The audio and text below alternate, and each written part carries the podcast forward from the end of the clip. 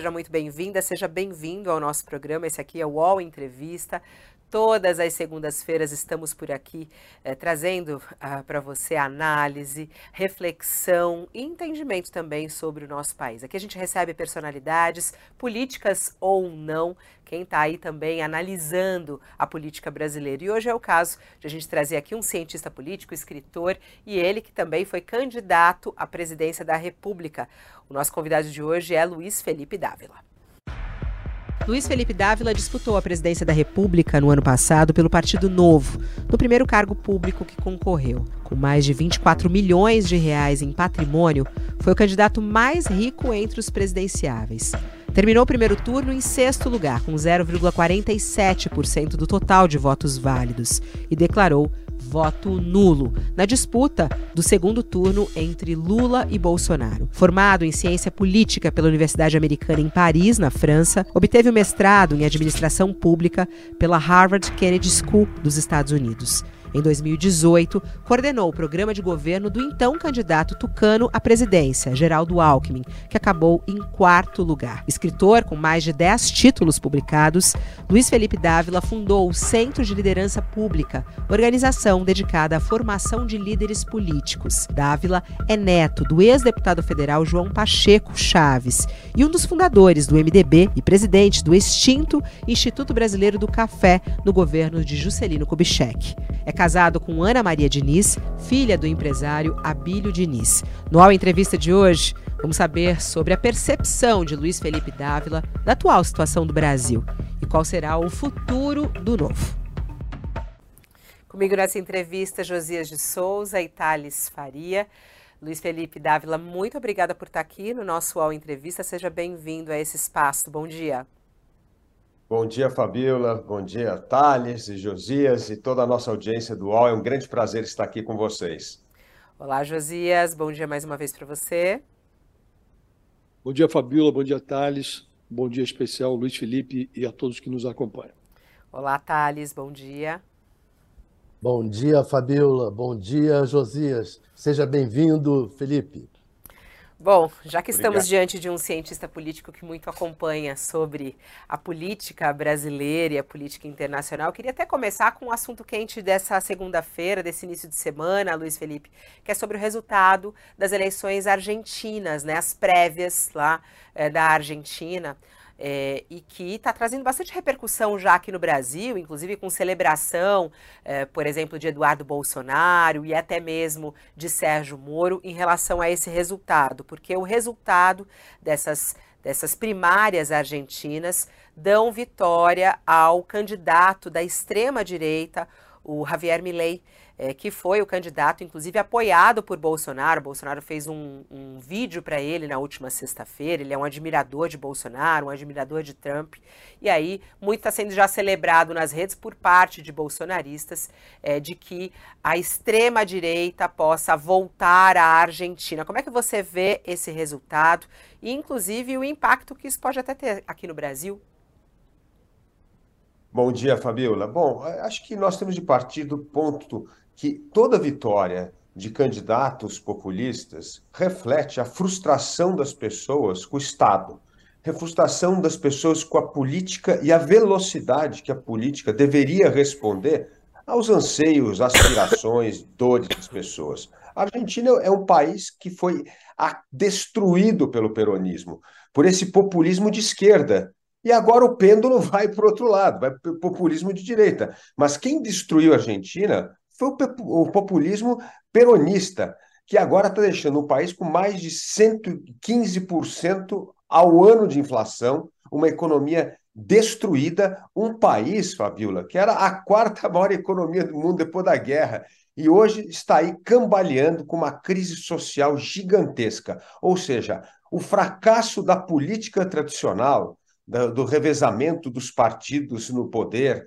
o peronismo perpetuando durante muito tempo trouxe esse resultado. Pessoas cansadas, frustradas, bravas com o sistema político e agora tentando buscar uma solução no outro lado do pêndulo.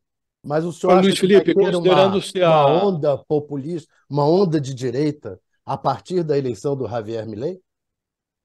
Eu, eu, eu, eu acho, sim, de direita por quê? E aí uma coisa importante, Thales, que eu acho que é uma coisa que vai refletir no Brasil, é a frustração com o Estado. Esse Estado que entrega serviço de péssima qualidade, que taxa as pessoas, como no caso do Brasil, que nós estamos falando aqui, quase 40% Mas eu do... estou falando dessa extrema-direita conservadora. Vai ter essa onda? Sim, essa extrema-direita está tendo voz porque ela está, na verdade, é, é, ilustrando a frustração das pessoas que a direita conservadora não conseguiu fazer, o que o Macri não conseguiu fazer. O Macri não conseguiu avançar com as reformas. E aí o poder voltou para o peronismo de esquerda. Então, o que nós temos de fazer hoje é ter uma agenda concreta de como que nós vamos implementar essa mudança do Estado, fazer com que vai valer, no, tanto na Argentina como no Brasil, o Estado de Direito, o Estado eficaz que entrega serviço público de qualidade. Se não tiver isso, as pessoas vão começar a traduzir cada vez mais sua frustração pessoal para candidatos radicais. O radicalismo é fruto de pessoas que não aguentam mais a forma pela qual os partidos tradicionais se tornaram incapazes de atender os anseios da população. Luiz Felipe, você faz um diagnóstico que parece irrefutável. Você tem uma inflação rodando na casa dos 115%. É, a pobreza atinge hoje 40% da população é, da Argentina. Então, o resultado é uma guinada, ou um, aceno do eleitorado nessa é, prévia eleitoral para a ultradireita. Agora, o que eu queria saber de você é, abstraindo esse diagnóstico, que parece irrefutável, de fato, é, à luz do que ocorreu no Brasil, do que aconteceu nos Estados Unidos, essa opção do eleitorado, que está chutando o balde lá na Argentina também, ou ameaçando chutar o balde, pelo ultradireitista, o Javier Milei, para onde leva isso? Você é capaz de racionalizar, um sujeito que está dizendo que não precisa de Banco Central, vamos fechar o Banco Central, vamos dolarizar a economia da Argentina, é, vamos é, tirar a Argentina do Mercosul. Qual é o resultado disso, prático? Prático, um desastre total. É o que acontece com todo o populismo. Por isso, Josias, que eu sou um cientista político que critico a vida inteira o populismo. O populismo é um câncer que destrói o Estado democrático, é um câncer que destrói a economia, perpetua a pobreza e a desigualdade em todo lugar que ele entra. É, o populismo é a doença que nós temos de combater. Infelizmente, é uma doença que hoje acomete não só democracias pouco desenvolvidas, mas as democracias desenvolvidas. Isso demonstra o grau de frustração das pessoas com um sistema político que não corresponde mais aos seus anseios, aos seus, às suas dores e às suas perspectivas futuras. Esse é o grande problema. Essa é a crise da democracia hoje. É a crise que nós, a democracia está quase que perdendo legitimidade. Os seus interlocutores naturais, que são os partidos políticos, que são as instituições, porque não conseguem mais responder aos anseios das pessoas. E isso abre o caminho para o populismo. E se nós voltarmos um pouco na história, aí na Josias, que é muito importante, quando é que o populismo surge como força política?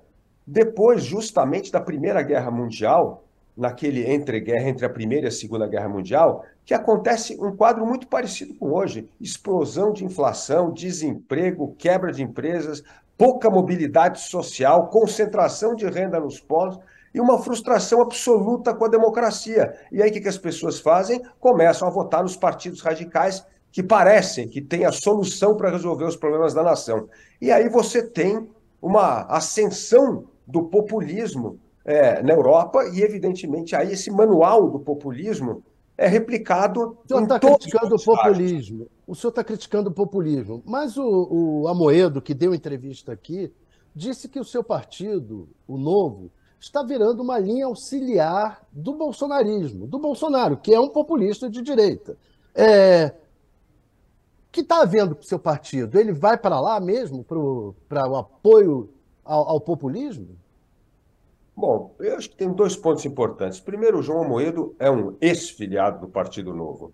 Segundo, que não tem nada do Partido Novo indo para o bolsonarismo. Pelo contrário, o Partido Novo continua defendendo aqui a democracia liberal, as reformas liberais. É, como partido político, nós nos posicionamos de forma neutra no segundo turno, nós não apoiamos o candidato Bolsonaro. É, dá um sinal claro de que o Partido Novo rechaça o populismo O que o Partido Novo acredita, desde a sua fundação, é na filosofia do liberalismo. Nós é isso que nós defendemos.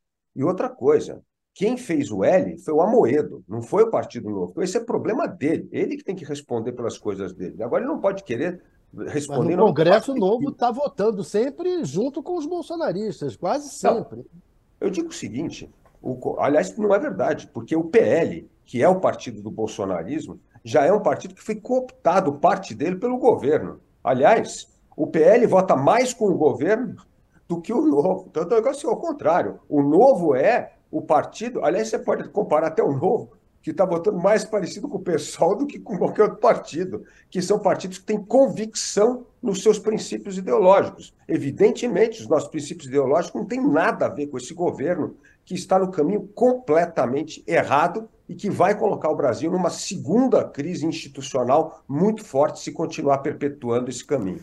Acho que esse ponto que o senhor abre é importante para a gente analisar agora, o Felipe, que é a análise que você tem do governo Lula, né? Que você está dizendo que o, que o governo Lula tem errado e vai colocar o Brasil numa grande crise. Quais são os grandes erros do governo Lula neste momento? Como é que a, qual é a avaliação que o senhor faz? Porque a gente vê é, muita gente do mercado financeiro elogiando, por exemplo, algumas ações por parte do governo na questão econômica, inclusive com pesquisas de opinião, eh, junto com economistas e atua atuantes do mercado financeiro, fazendo uma boa avaliação do governo na área econômica, assim como também no próprio parlamento, né? deputados elogiando essa condução econômica do governo Lula e os resultados já sendo apresentados. Quais são as críticas que você tem do governo Lula neste momento?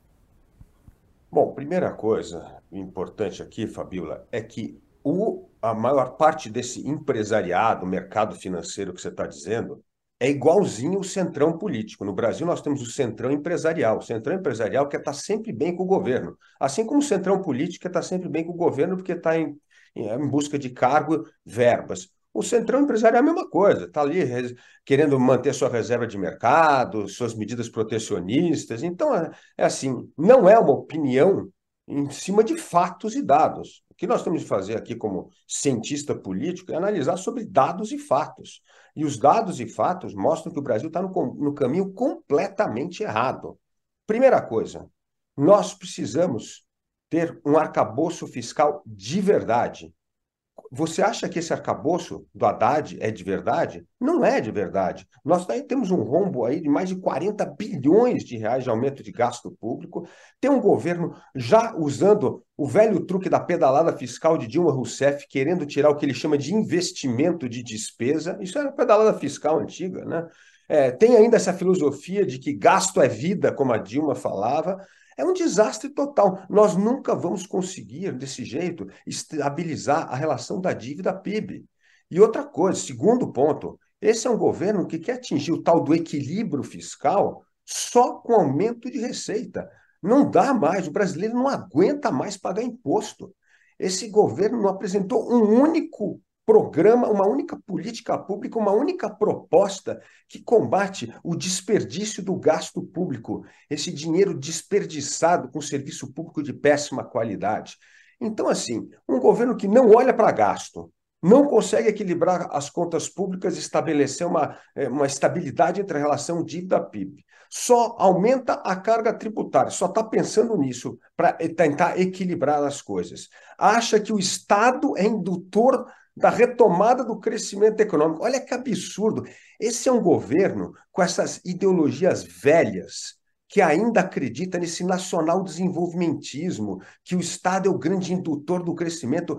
O Estado é o principal responsável por esse Brasil não crescer há 40 anos, vem sufocando a iniciativa privada, vem acabando com a capacidade da economia brasileira competir globalmente, vem destruindo a produtividade. Como é que o Brasil vai dar certo assim? É impossível, é só olhar para os dados. Me dê um dado. Então, o que acontece? um dado que mostra que o Brasil está no bom caminho. Então, o que está acontecendo agora, Fabio, infelizmente, é o Brasil repetindo a história. Começa a ter uma pequena melhoria da conjuntura internacional, tá certo? E o Brasil acaba surfando nisso. Mas o Brasil não é dono do seu destino. O Brasil não consegue ser dono do, do, do, seu destino no sentido de falar assim, não, nós vamos por esse caminho. Não, o Brasil está à mercê do mundo. Quando a economia do mundo melhora, a gente melhora um pouquinho. Quando a economia lá fora cai, a gente cai muito mais que o resto do mundo. Esse é o caminho do desastre. Nós não vamos recuperar a capacidade da retomada do crescimento econômico, do aumento de competitividade, de produtividade do país, que isso sim gera renda, emprego na ponta e permite a mobilidade social com as políticas apresentadas pelo governo Lula. Está aí um governo que defende o corporativismo, tanto público quanto privado. Está aí um governo que acredita nessa tese quebrada do nacional desenvolvimentismo que só trouxe 40 anos de estagnação econômica no Brasil. E é por isso que o populismo voltou ao Brasil. O populismo, de tanto de Lula quanto de Bolsonaro, é fruto, de novo, como a gente comentava na Argentina, de um povo frustrado com o sistema político para responder uma coisa básica: onde é que está o emprego, onde é que está a renda, quando é que o Brasil volta a crescer? Agora, Luiz Felipe, você faz uma avaliação ácida do governo Lula, é, ao mesmo tempo descarta o Bolsonaro como alternativa, aliás, algo que o, a própria Justiça Eleitoral já descartou ao torná-lo inelegível. Né? E havia a expectativa de pessoas que pensam como você, pessoas que buscam uma, uma alternativa civilizada de direita, uma alternativa civilizada é, no conservadorismo, havia uma expectativa de que é, surgisse essa alternativa no eixo Rio-São Paulo, talvez Rio Grande do Sul, e hoje, nesse momento, no instante em que o governador Tarcísio de Freitas está é, enganchando a biografia dele numa matança policial que foi feita no Guarujá, é, utilizando um linguajar que orna muito com o do Bolsonaro, o Romeu Zema, do vosso partido, governador de Minas Gerais, ele comparou aí outro dia, deu declarações polêmicas, né, comparando estados do Nordeste com vaquinhas que produzem pouco, quando o Tribunal Superior Eleitoral considerou o Bolsonaro inelegível, ele fez lá uma alusão a Mussolini, deu bom dia eh, nas redes sociais, citando Mussolini. Acha que a direita civilizada está se perdendo? Eh, enxerga no horizonte a construção de um projeto alternativo? Bom, primeiro, eu, eu acho que a direita civilizada está tentando se reorganizar e ela precisa se reorganizar em torno de propostas em torno de propostas para o país. Nós precisamos defender uma linguagem comum. Quais são essas propostas? O que, que une a direita civilizada? E, ao meu ver, nós precisamos atacar, atacar três pontos fundamentais. A primeira coisa que deveria ter essa direita civilizada como um é a retomada do crescimento econômico. Nós não vamos resolver nenhum problema, Josias, social nesse país se a gente não a economia não voltar a crescer. Há 40 anos nós estamos estagnados. Você tem uma ideia, Josias, você sabe muito bem que você acompanha isso há tanto tempo no jornalismo. Em 1980, a renda da Coreia do Sul era um terço da do Brasil. Hoje a renda da Coreia do Sul, a renda per capita é três vezes maior que a nossa. Assim, nós estamos perdendo o mercado, competitividade. Mas esse diagnóstico parece claro, né? mas no, a história brasileira mostra que para vender uma determinada plataforma é preciso que é, exista diante dessa plataforma, um candidato capaz de animar o auditório, né? E não parece existir hoje no cenário alguém com potencial para isso, né? Mas, Josias, eu acho que a gente tem que dar um passo atrás. Antes de ter candidato, nós precisamos ter as propostas que nos unem, porque se não tiver proposta, o candidato não resolve. E essa história, essa, esse jeito afoito, inclusive da imprensa, de tentar buscar quem é essa alternativa, é um erro que se comete.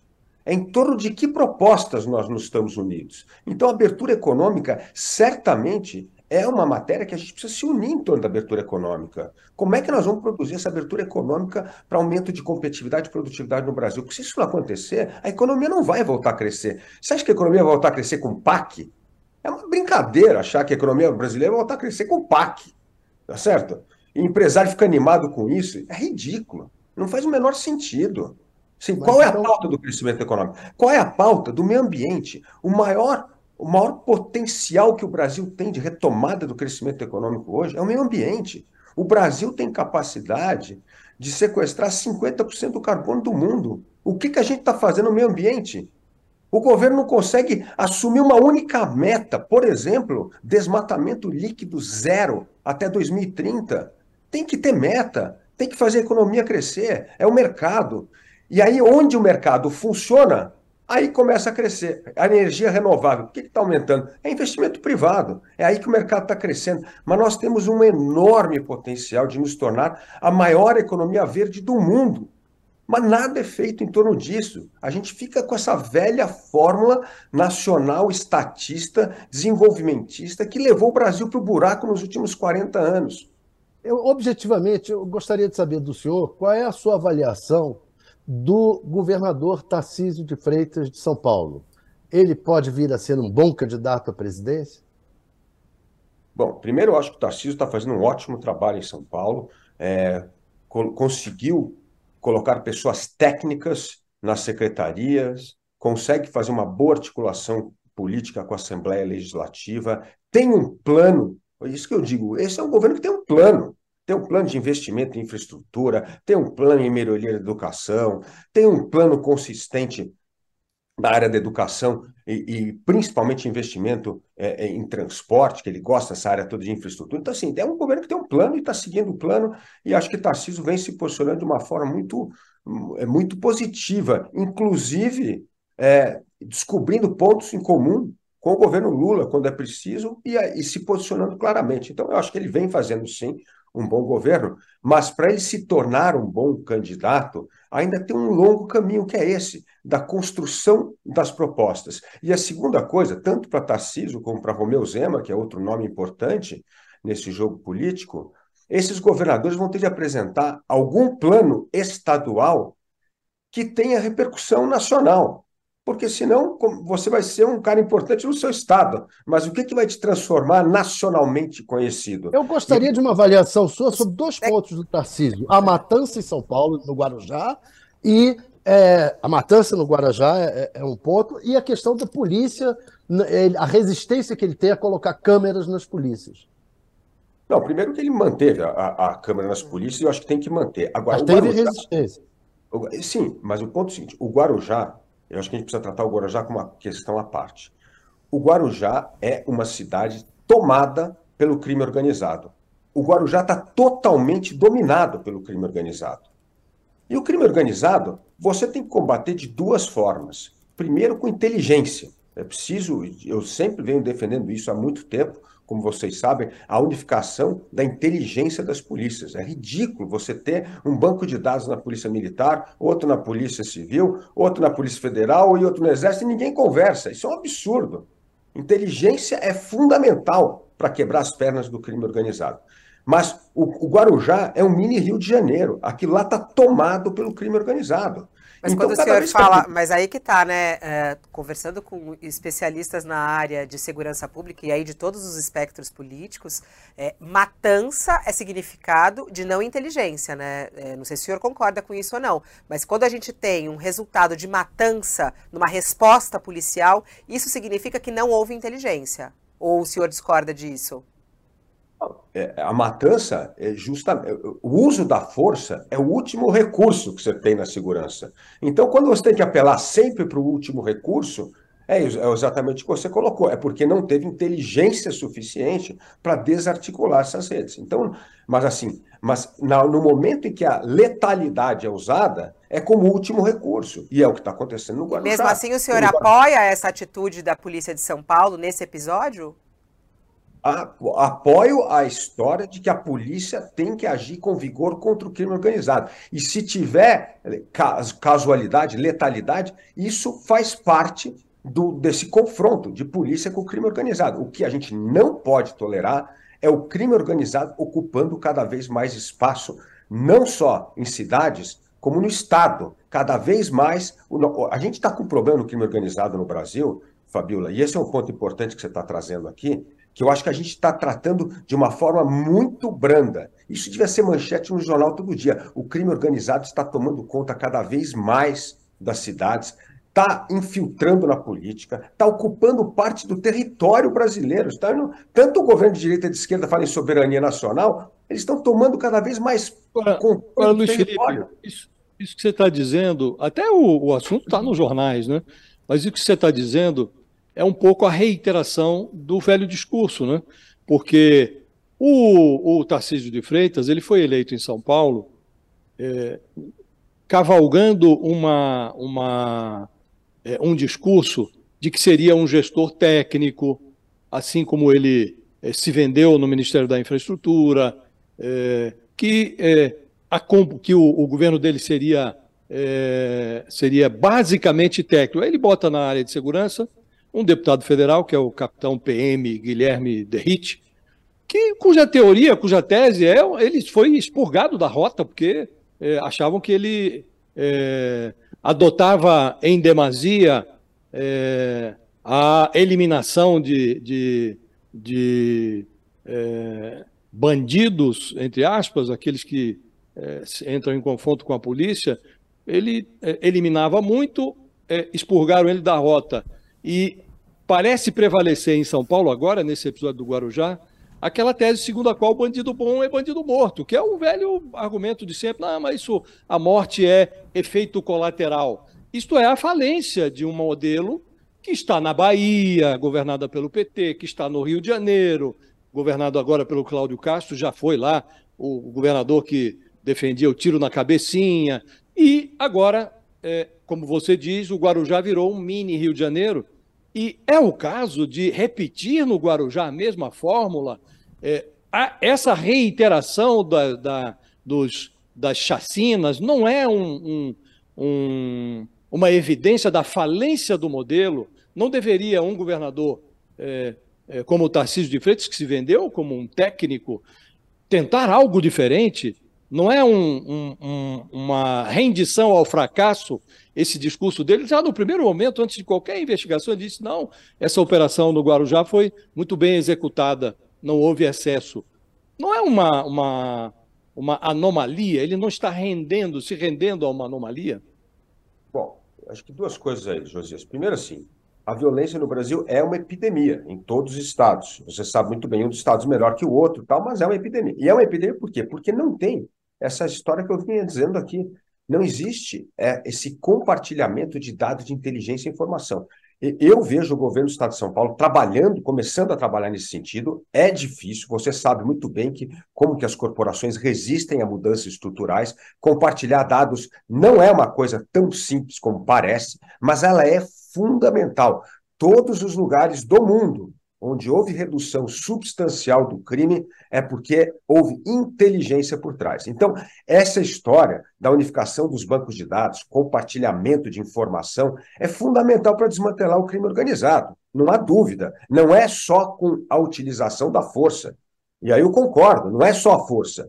Mas nós temos de trabalhar num redesenho da segurança pública. E isso passa por essa questão da inteligência. E você sabe muito bem que isso vai encontrar resistência e o governador vai ter que ter coragem de peitar esta briga para que nós possamos ter, sim, mais inteligência para combater o crime e desmantelar o crime. Porque senão, esta é uma guerra perdida. No meio dos seus elogios a Tarcísio de Freitas, o senhor elogiou também a questão da educação. Isso até me chamou a atenção, porque é, já vi até pessoas que são até do, do novo já criticarem essas atitudes, por exemplo, de, de, educação em alguns pontos, né?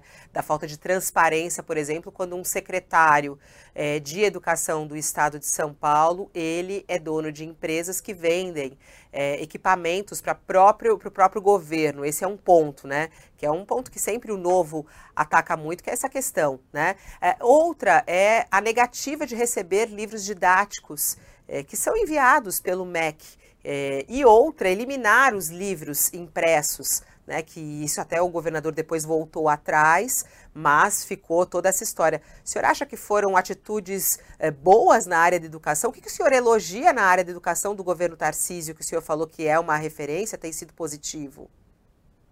Bom, duas coisas importantes que vem acontecendo em São Paulo. Primeiro, Tarcísio não é esse populista, como tem no resto do Brasil, que gosta de jogar fora do que foi feito no governo passado. Ele sabe dar valor às coisas boas que foram feitas nos governos passados. E isso é prova de maturidade política.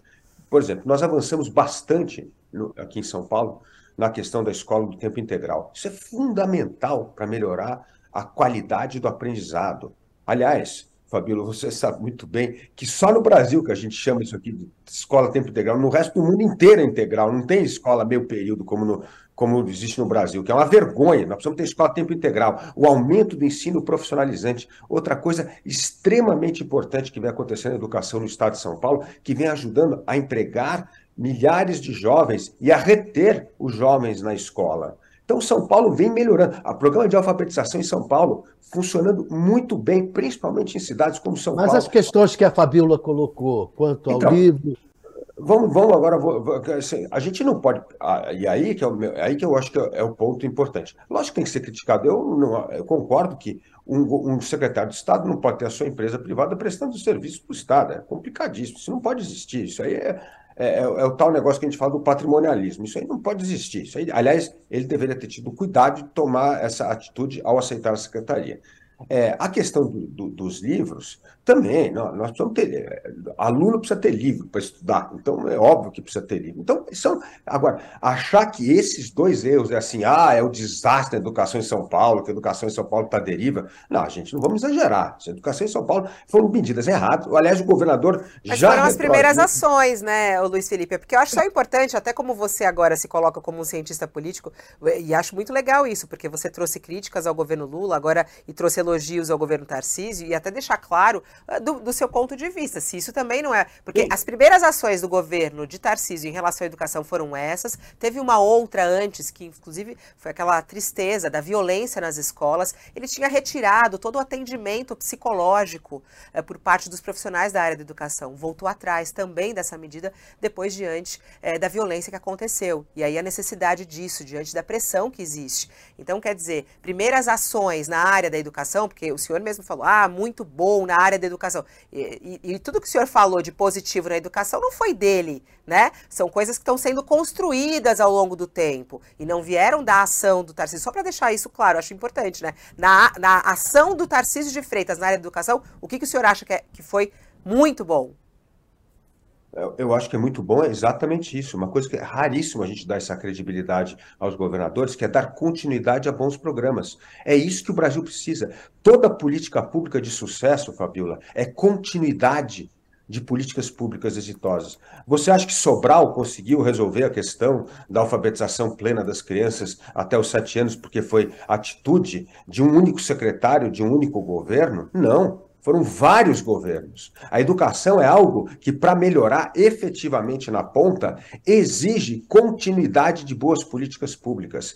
E um governo que assume não só a continuidade, mas determina metas para cada uma, metas para melhorar a qualificação dos professores, meta para fazer com que a escola em tempo integral em São Paulo efetivamente aumente, meta para o ensino profissionalizante, é um governo que, eu falo assim, eu gosto de governo que se compromete com, com dados e evidências e, e determina metas. Todo governo que tem coragem de colocar meta é um governo corajoso, porque aí sim nós vamos aqui discutir a crítica se ele está atingindo ou não o objetivo.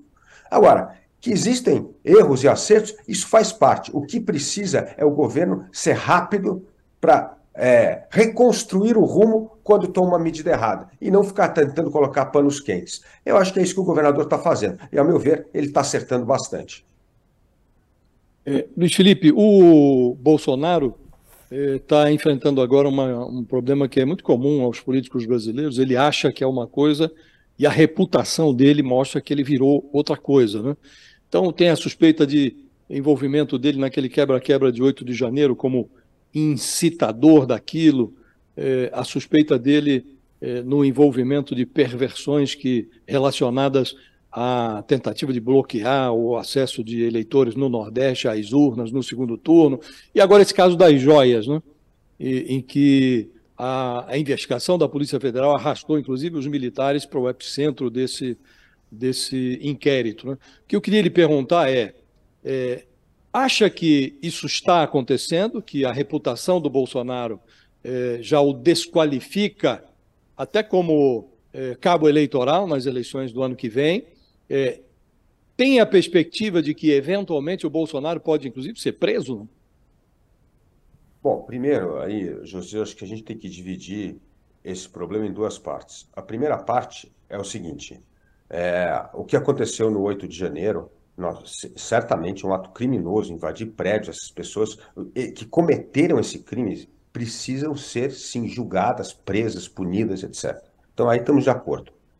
Agora, o jeito pelo qual o Estado brasileiro está fazendo isso é de uma irresponsabilidade absurda. Como é que você prende 1.500 pessoas sem acusação formal? Isso é um absurdo. Isso é contra o Estado de Direito. E eu sou contra o que aconteceu. Disse aqui, não apoio o Bolsonaro, mas dou, como defensor de princípios liberais, todo o direito ao indivíduo de ser respeitado nos seus direitos, mesmo quando ele comete algo, uma infração, um crime, nesse caso. Não pode prender gente desse jeito e manter essas pessoas presas durante seis meses sem acusação formal. Isso é um absurdo. Isso é viola... Isso é o fim do Estado de Direito no Brasil.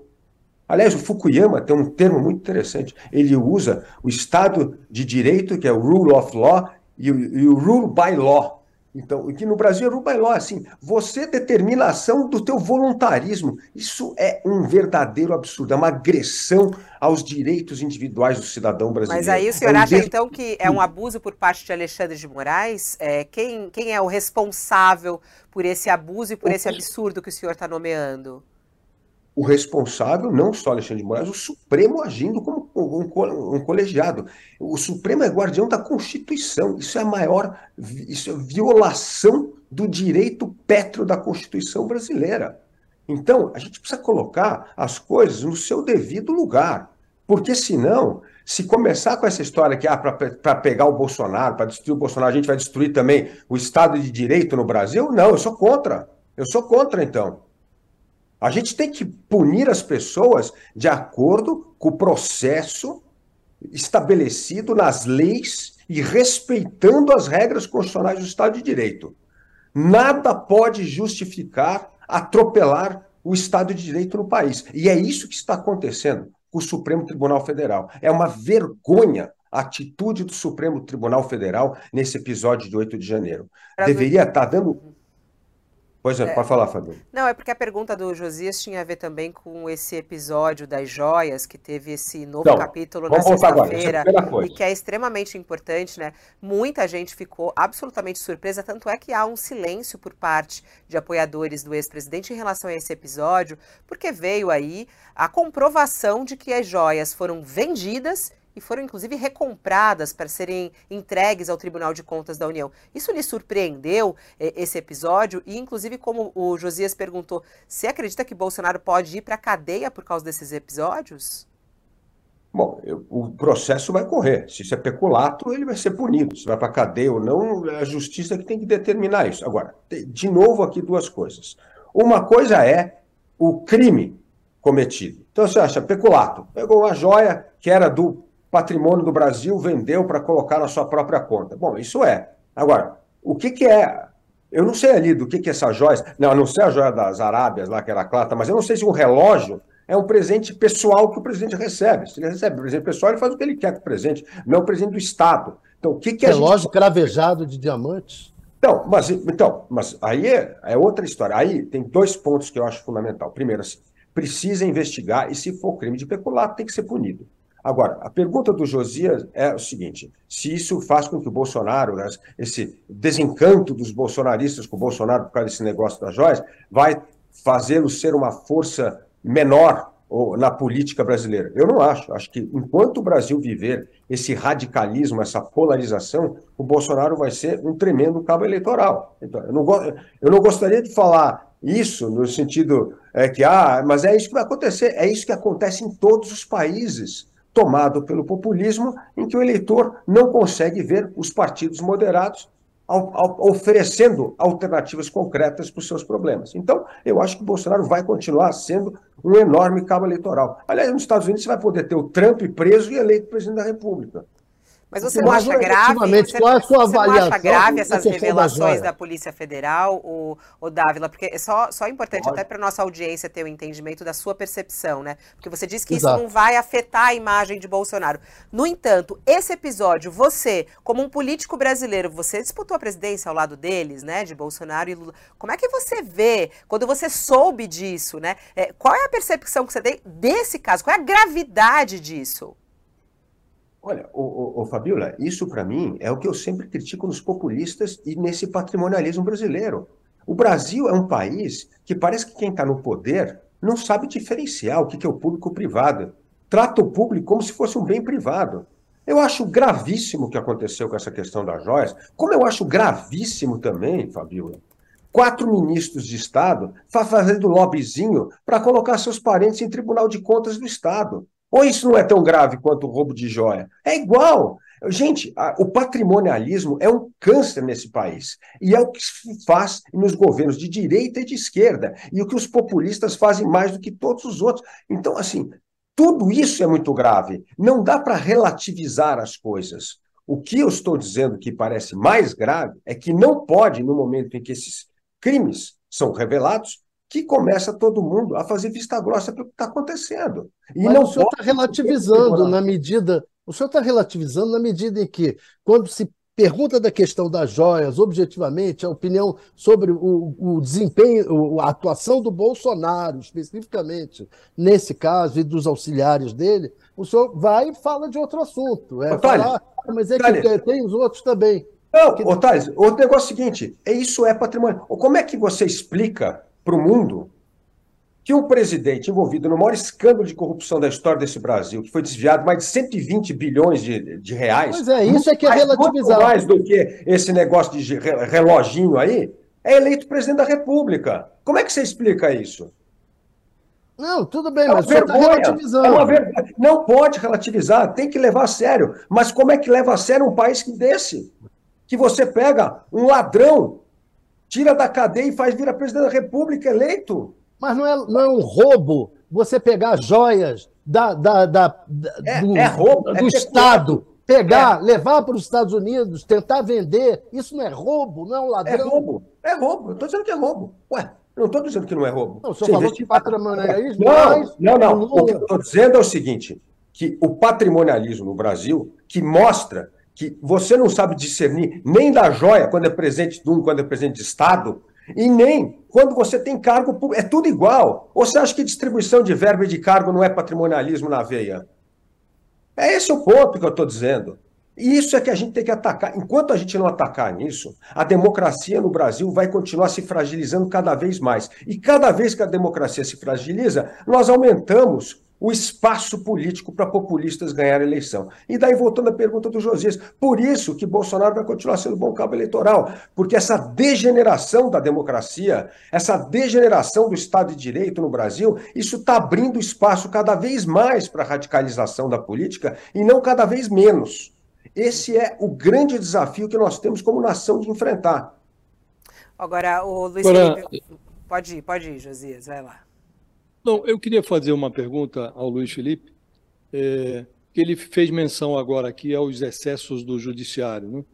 e presumo que esteja incluindo neste excesso a prisão do Anderson Torres, que agora saiu da, da, da cela especial para uma prisão domiciliar, a prisão do Mauro Cid, essas operações de busca e apreensão que agora ah, foram feitas, inclusive, contra um general, né, um quatro estrelas respeitado, lá o pai do Mauro Cid, se ele inclui isso no, nos excessos, e se não acha que há um excesso também é, quando um personagem como Bolsonaro, que construiu um, um patrimônio imobiliário notável, sem produzir um palito de fósforo durante a vida inteira, foi de rachadinha até agora uma pixcaretagem aí que recolheu 17 milhões de reais dos seus devotos para supostamente pagar dívidas judiciais, não pagou nenhum tostão e está lá aplicando em é, rendimentos, é, em investimento de renda fixa, os tais 17 milhões. Né?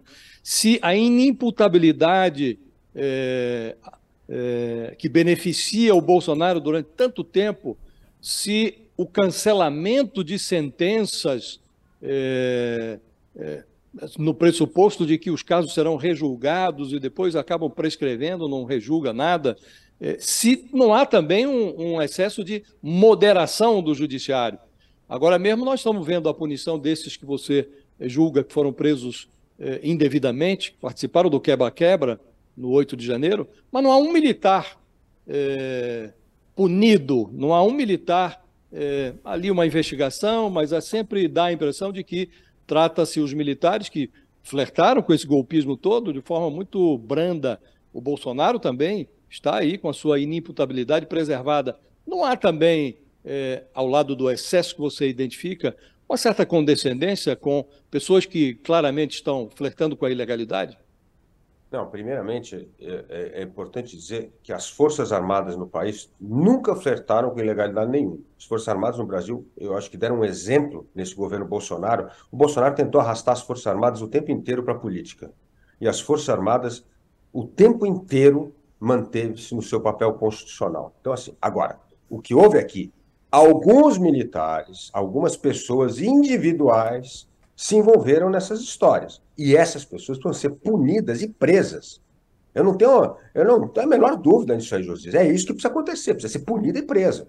Agora, não vamos arrastar as Forças Armadas para dentro dessa história. Mas, por exemplo, no caso do 8 de janeiro, Luiz Felipe, desculpa interrompê-lo, só nesse ponto, é, muito se fala também sobre os acampamentos que aconteceram, que foram justamente os acampamentos que foram a organização para o 8 de janeiro. Né? E esses acampamentos, eles seguiram acontecendo por bastante tempo, com o apoio, de certa maneira, das Forças Armadas como um todo. Por quê? Porque eles forneciam, inclusive, algumas coisas ali para eles e a vistas grossas. Então, quer dizer, nesse ponto, é, aí não ações individuais, mas como um todo da instituição, ou você não vê isso? Não vejo isso, Fabiola. Eu vejo isso assim. Dá para inferir que isso era ali, assim, um, um pré-aquecimento de um golpe de Estado. Eu não acho que é isso que aconteceu. Eu acho que ali é um bando de baderneiro e que precisa ser preso e precisa ser punido pela lei. Mas que os militares Mas, deixaram acampados é... em frente aos quartéis. Sim, eles permitiram, né? Eles permitiram que os acampamentos eles continuassem acontecendo. Impediu até que a polícia militar fosse tirar. O ponto é, não pode entender que todas as pessoas acampadas ali era o tipo a militância é, em nome do Exército para dar um golpe de Estado. Essa história não dá. Não existe dado, fato de evidência hoje. Então, assim, a gente tem que olhar por. Se a gente começar a colocar é, é, as nossas é, teses sobre os fatos que não estão alicerçados em dados, isso é fantasia. E aí a gente começa a entrar. Porque o ponto é o seguinte: o comandante militar, do, comandante do Exército, agiu bem em deixar que ficassem acampados nas portas dos quartéis pessoas que participaram de uma maneira ou de outra de atos ilícitos, como a questão da bomba no aeroporto, como a tentativa, a invasão do, do, do, Congresso, etc. O comandante, o comando do Exército impediu a Polícia Militar de ir lá desfazer lá a, aqueles acampamentos. Agiu corretamente? Não manchou a imagem dos militares isso? Novamente aqui, não acho que isso afeta a reputação e o papel que as Forças Armadas tiveram e têm hoje como respeitar a Constituição. Então, eu não vejo nenhum sinal de que as Forças Armadas brasileiras eh, estavam, de alguma forma, envolvidas em alguma trama para derrubar a democracia, colocar o Bolsonaro lá e não deixar o Lula assumir. Não, absolutamente nada disso. Não tem nenhum fato, nenhum indício nesse sentido. E é muito preocupante tentar arrastar uma instituição importante dessa, que durante, de novo, voltando aqui ao governo Bolsonaro, o Bolsonaro o tempo inteiro tentou arrastar as Forças Armadas para o jogo político.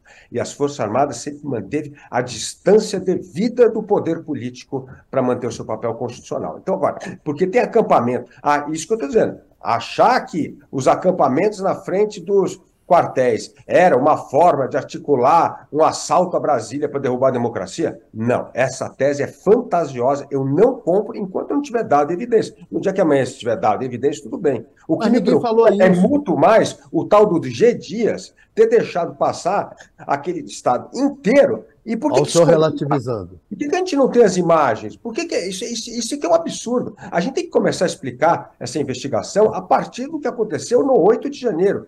Agora, você vê o que a CPI faz? Eles começam a pegar o negócio há seis meses, oito meses, um ano antes, para ver qual é a correlação que isso tem com o 8 de janeiro. Aí não dá, é querer criar uma narrativa que não está alicerçada em dados de fato. É uma narrativa política, e eu entendo que a narrativa política faz parte desse jogo aqui, mas que não tem nenhum fundamento baseado em dado em evidência.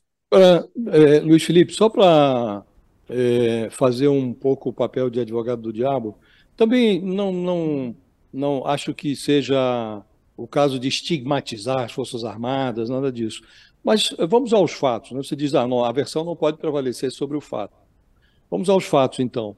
As Forças Armadas se associaram ao Bolsonaro para questionar o sistema eleitoral brasileiro.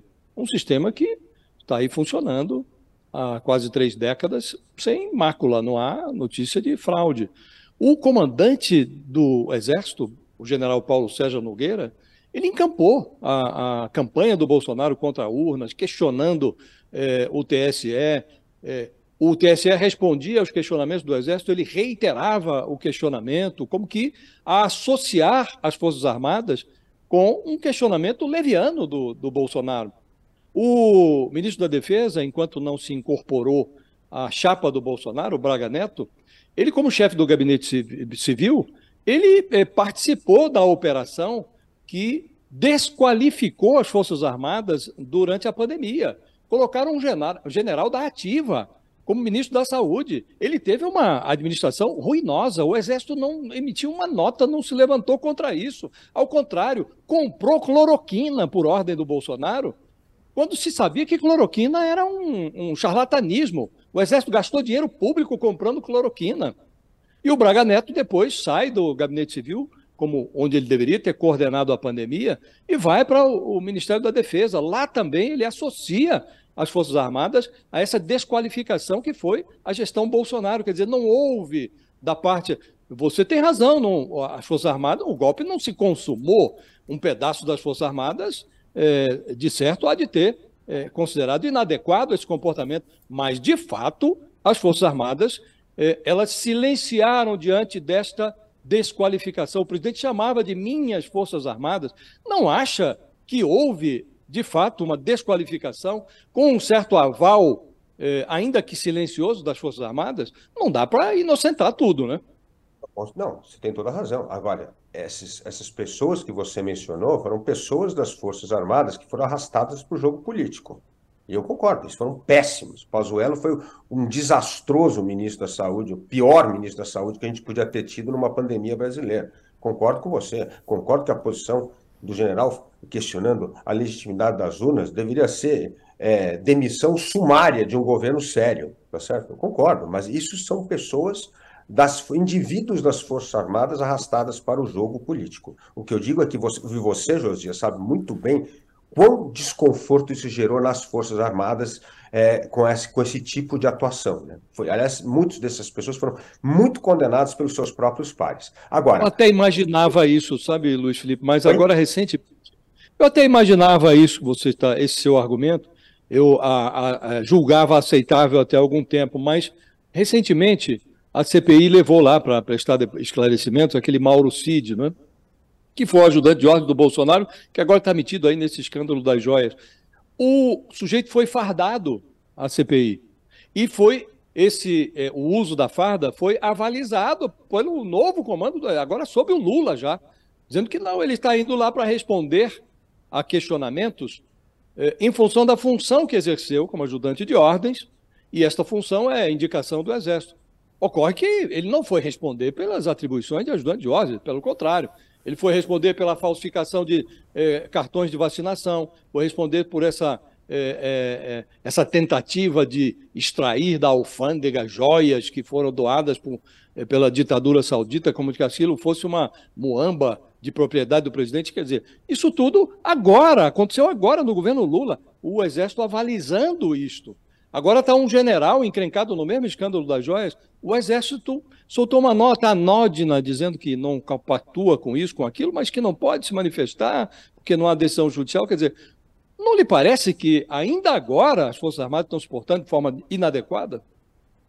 Inadequada, você está dizendo que as Forças Armadas deveriam se manifestar de uma forma mais clara e evidente sobre uh, uh, os, as acusações nessas pessoas. Eu acho que deveria. É isso mostra, mostraria até grandeza das Forças Armadas, mostrar que essas pessoas que estão respondendo por esse tipo de atitude não correspondem ao espírito das Forças Armadas como defensora da Constituição, da democracia e do Estado de Direito no Brasil. Acho que as Forças Armadas ganhariam muito mais ao ter uma atitude dessa e não ter uma reação, como você colocou, corporativista, de silenciar e proteger os seus quadros, mesmo quadros que foram contaminados pelo bichinho da política. Felipe, queria também abordar com você, voltando um pouco para a área da economia, é, muito se fala sobre a taxação dos super ricos, né? É, e queria muito saber a sua opinião. O que, que você acha dessa proposta é, do ministro da Fazenda, Fernando Haddad, de taxar os super ricos, né?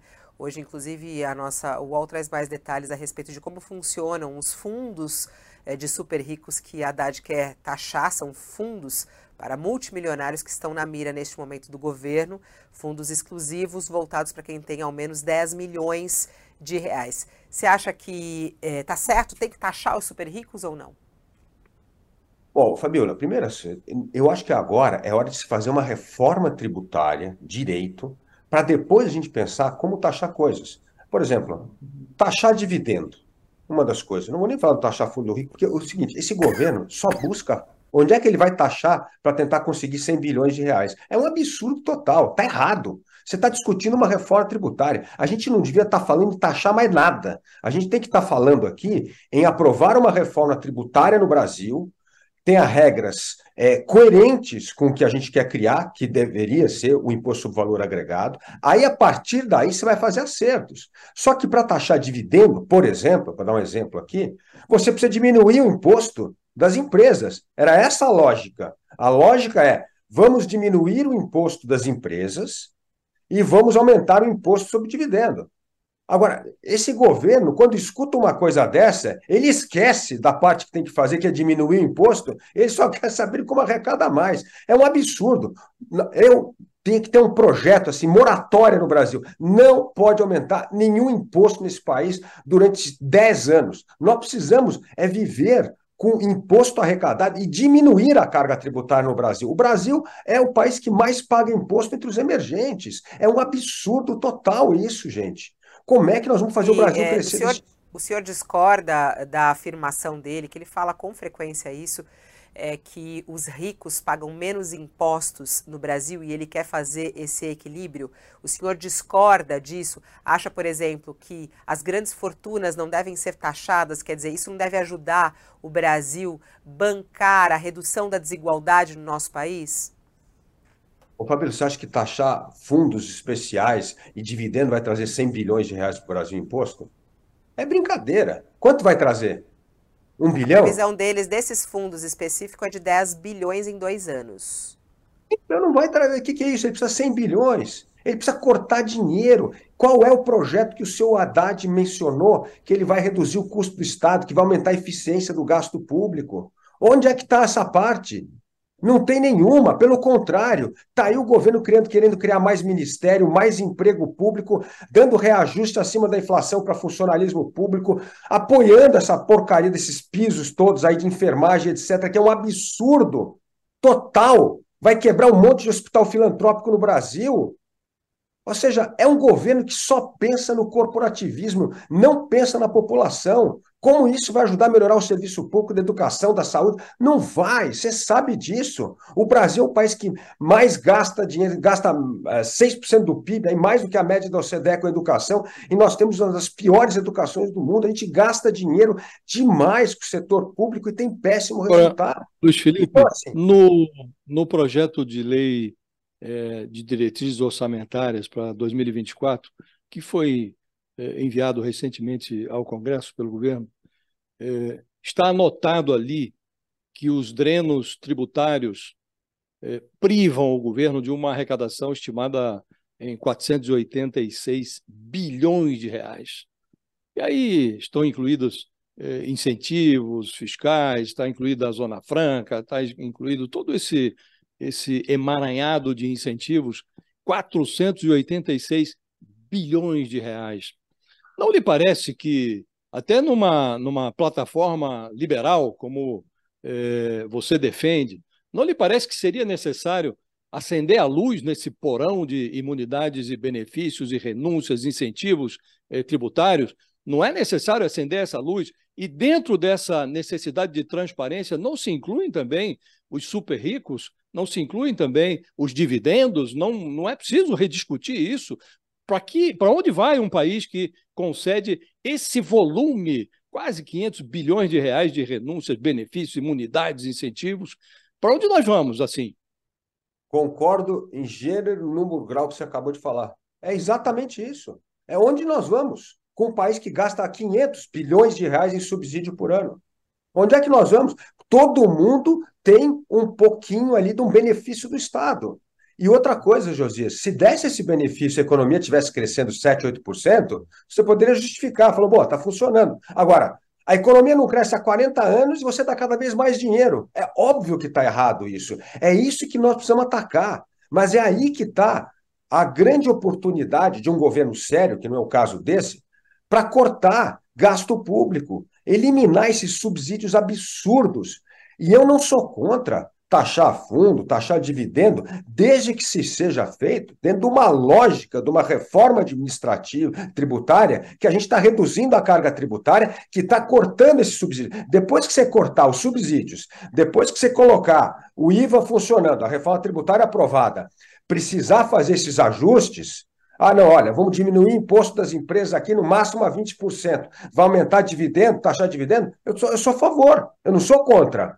O que eu sou contra é esse jeito. Onde é que a gente pode arrumar uma receitinha aí para taxar as pessoas para tentar atingir a meta fiscal? Isso é um absurdo. Isso, é, isso não se faz, não é assim que se faz. Cadê o plano? Cadê o plano? Fala assim, vamos cortar 250 bilhões, 300 bilhões de benefício em dois, três anos.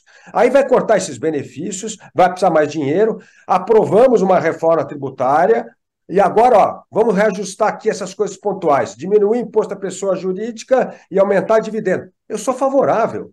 O que eu sou ruim é esse ímpeto. Onde é que tem um lugarzinho para a gente arrecadar? Olha, olha que absurdo, Josias. O Brasil, o jogo ainda é ilegal no Brasil, é contravenção, e o governo quer legalizar a aposta eletrônica só para dar uma taxadinha ali, para cobrar mais um imposto. É um absurdo. É um negócio, é escandaloso. O, o, Felipe, até porque a gente já encerrou o tempo, agora 11 horas e 7 minutos, mas ficou uma, uma pergunta no ar que até o Josias tinha falado a respeito de Romeu Zema, que, mas aí a gente colocou no bolo de Tarcísio, ficamos falando de Tarcísio e não falamos de Romeu Zema, que é o governador do seu, do seu partido, né, o governador de Minas Gerais.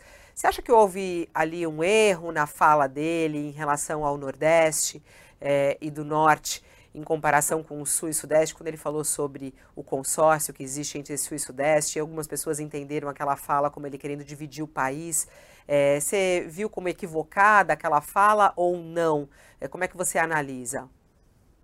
A fala estava completamente correta e o que houve foi uma má fé inacreditável de desdizer o que ele falou para colocar num outro contexto. Ele não falou em nenhum momento de visão norte-sul. Ele está falando uma coisa que é absolutamente correta e que, se a gente quiser ter uma democracia de verdade, a democracia não é a voz da maioria.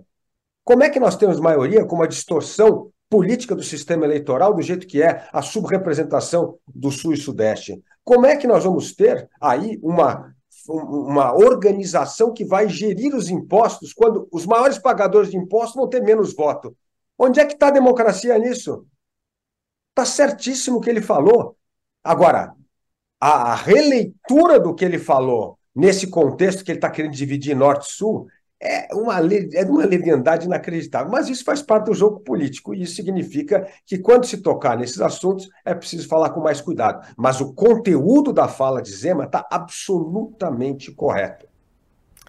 Luiz Felipe Dávila, muito obrigada pela sua entrevista aqui. Você é sempre muito transparente nas suas opiniões é, e mexendo aqui com a nossa audiência, as pessoas comentando bastante no nosso chat. Muito obrigada e até uma próxima oportunidade. Muito obrigado, Fabíola, Thales e Josias. Tchau, Thales. Obrigada. Até daqui a pouquinho. Tchau, um abraço, um abraço, deputado. Deputado não. não é deputado. Uh, tchau, Josias. Até. Tchau, tchau, Fabiola. Obrigada. E assim a gente termina mais um UOL Entrevista de hoje. É, e voltamos daqui a pouquinho. Ao meio-dia a gente tem a edição do UOL News do meio-dia, com análise também do que está acontecendo no nosso país, as últimas notícias também. Te espero para nossa conversa diária ao meio-dia no nosso Wall News. Até lá.